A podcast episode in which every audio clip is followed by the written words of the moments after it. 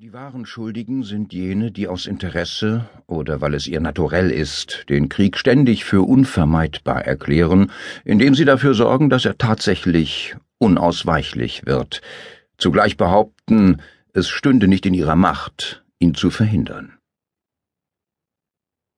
Baron de Tournelle de Constant 1914 zitiert in Carla del Ponte im Namen der Anklage. 1. Freunde Samstag, 9. Oktober 2010, nahe Rottweil, Baden-Württemberg. So stellte Sascha Jordan sich das Leben vor, irgendwann einmal, wenn alles vorbei war.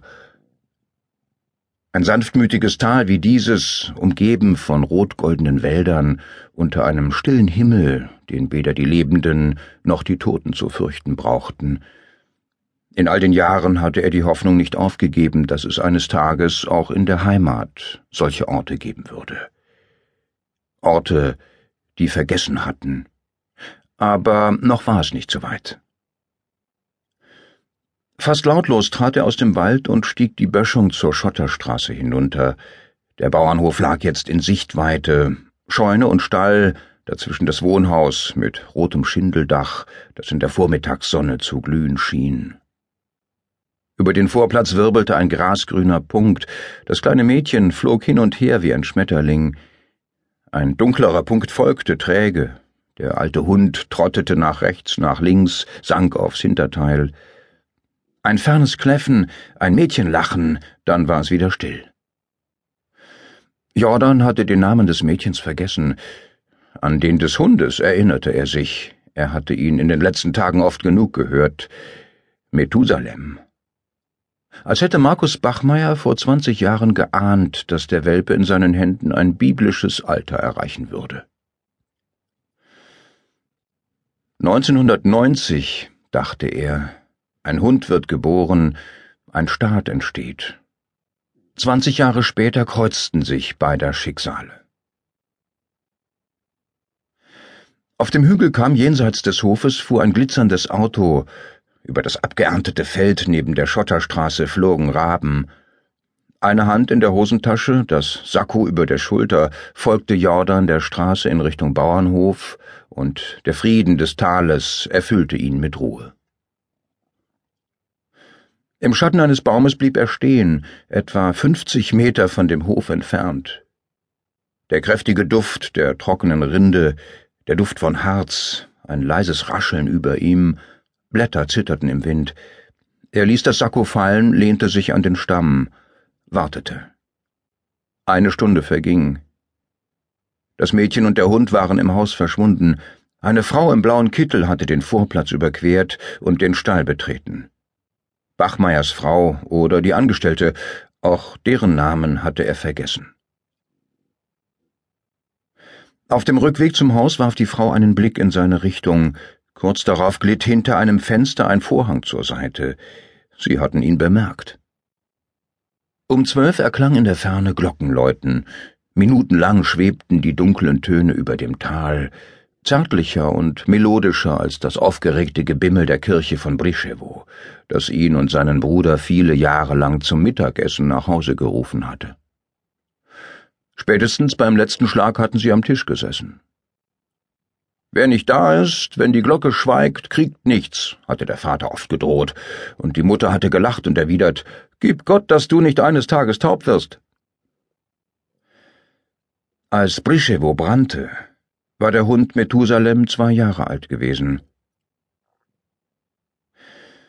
Eine weitere Stunde verging.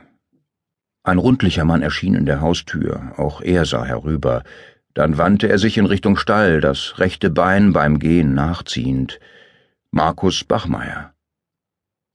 Vielleicht beim Megges drüben, hatte ein Bauer aus der Nachbarschaft ein paar Tage zuvor gesagt. Der hat ein kaputtes Bein und kann Hilfe gebrauchen, wenn die Hilfe billig ist. Jordan zündete sich eine Zigarette an. Der Rauch vertrieb den Duft der Rinde und des Harzes. Bachmeier trat aus dem Dunkel des Stalles und kehrte zum Haus zurück das gedämpfte Schnattern von Gänsen, aus dem Haus ein Klirren, als würde ein Tisch gedeckt, die Kirchenglocken schwiegen. Brischewo. Die Eltern waren in den Flammen umgekommen, der Bruder spurlos verschwunden. Er selbst war nach Omarska gebracht worden, Zweimal noch verließen Bachmeier und die Frau das Haus und blickten auf den Mann im weißen Hemd, der kaum fünfzig Meter von ihrem Hof entfernt an einem Baum lehnte. Taten so, als hätten sie im Stall, im Garten Dinge zu erledigen. Der Mittag verstrich, und Sascha Jordan wartete und dachte an Brischewo. Am frühen Nachmittag kam Bachmeier. Methusalem begleitete ihn. Mit langsamen Schritten näherten sie sich, als zögerten beide, der Mann und sein Hund. Reglos sah Jordan ihnen entgegen. Grüß Gott, rief Bachmeier von weitem, die Stimme hell und jungenhaft. Ein paar Meter vor Jordan blieb er stehen. Die Augen unter den buschigen blonden Brauen waren unruhig, das Lächeln zitterte. Jordan wandte den Blick ab. Auf dem Vorplatz des Hofes standen die Frau und das Mädchen und beobachteten sie. Plötzlich waren die Namen wieder da. Theresa und Nina. Die Angestellte hieß Rose. Als hätte die Frau gespürt, dass er an sie dachte, griff sie nach dem Arm des Mädchens und zog es an sich.